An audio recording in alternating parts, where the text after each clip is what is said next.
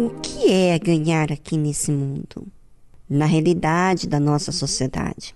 Estudar em melhores escolas e faculdades, ter condições financeiras, desfrutar das regalias que esse mundo oferece, ter amigos, rir com eles, sair, festejar, fazer todo o seu tempo para as coisas que te traz alguma satisfação terrena mas que logo passa.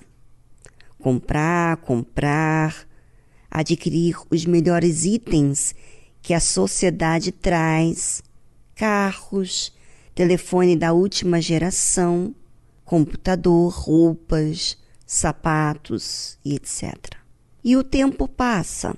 Novamente precisa renovar tudo que já comprou porque nunca o satisfaz.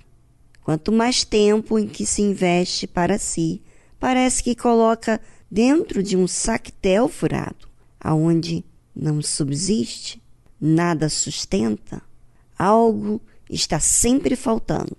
Nada é o suficiente bom, ainda falta adquirir aquilo que não tem. Jesus disse: Por quê? Que aproveita ao homem granjear o mundo todo? Perdendo-se ou prejudicando-se a si mesmo. É, Jesus estava falando de ganhar o mundo todo e, e prejudicar a si mesmo. É, parece que a criatura está tentando aproveitar tudo que o mundo tem a lhe oferecer. Mas nada daquilo que foi conquistado traz algo que sustenta a sua alma. Quando ela ou ele dá por si feriu pessoas amadas, isolou, foi egoísta.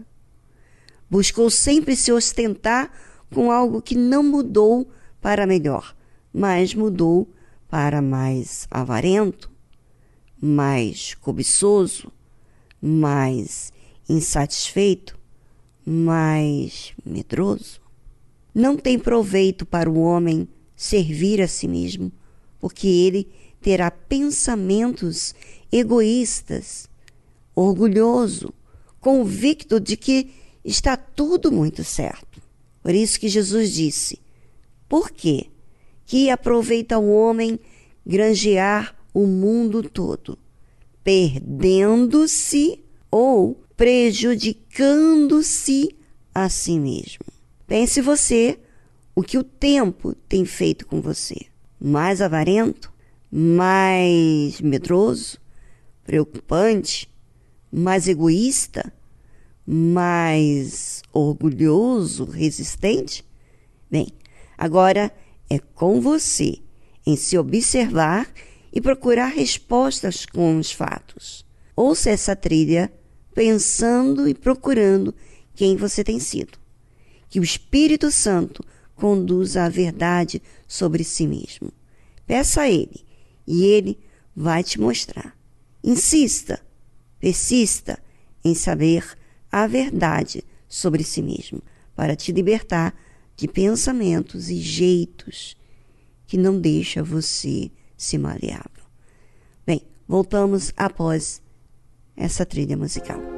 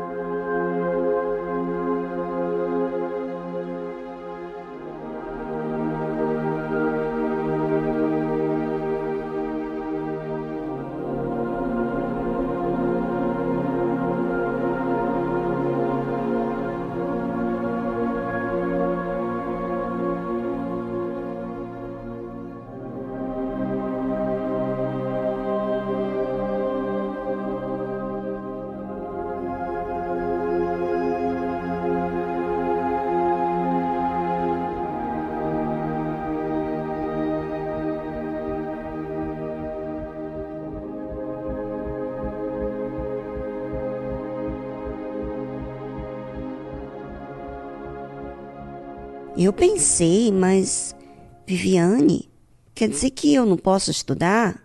Eu não posso me enriquecer? Eu não posso projetar para o meu futuro? Eu não posso desfrutar da minha família, meus amigos?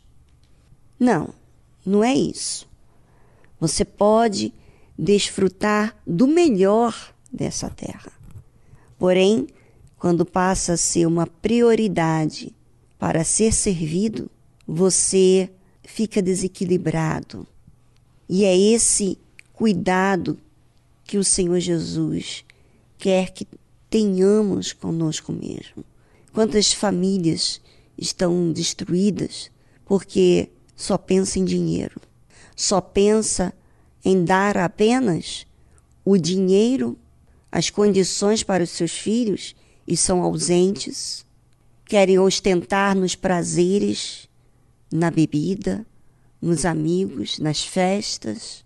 Quantas pessoas estão hoje em dia amargurados porque fizeram de tudo que tinha o seu melhor amigo e hoje não tem nada. Tem muita gente que acha que é vergonhoso. Às vezes tem um lugar mais simples, uma roupa mais simples, um emprego simples, uma casa simples. É uma vergonha porque ela tem que sobrepujar outras pessoas que estão próximas dela. Ela quer se destacar. Jesus disse o seguinte: Porque qualquer que de mim e das minhas palavras se envergonhar, dele se envergonhará o Filho do Homem quando vier na sua glória, e na do Pai e dos santos anjos. Sabe, muitas pessoas têm vergonha de assumir a fé, de perder a vista de outros, porque ela ou ele quer valorizar, ostentar-se com o que o mundo aprecia e não com aquilo que faz bem para si. Sabe, você pode ganhar todo o dinheiro do mundo, ter tudo aos seus pés. Mas se você, como marido, esposa, não é a pessoa adequada para a sua família, todo o dinheiro que você possa adquirir, todos os bens, prestígio de outras pessoas, não vai fazer você uma pessoa melhor. Pelo contrário, aos poucos você vai se tornando um monstro. Que isso? É, monstro. Porque servir a si mesmo causa em nós coisas horríveis. Vontades desenfreadas, pensamentos egoístas, que não se importa com o próximo. É, as pessoas às vezes têm vergonha de ser simples e querem se aprovarem para a sociedade. Jesus disse que qualquer que de mim e das minhas palavras se envergonhar, dele se envergonhar o Filho do homem. Quer dizer, Deus vai se envergonhar quando vier na sua glória e na do Pai e dos santos anjos. Eu nunca imaginei que Deus tivesse vergonha. Mas sim, ele tem. O Senhor Jesus tem vergonha. Vergonha daqueles que apreciam coisas que são supérfluas, que são passageiras e que na realidade não faz você ser uma pessoa realizada, ou melhor dizendo, uma pessoa feliz.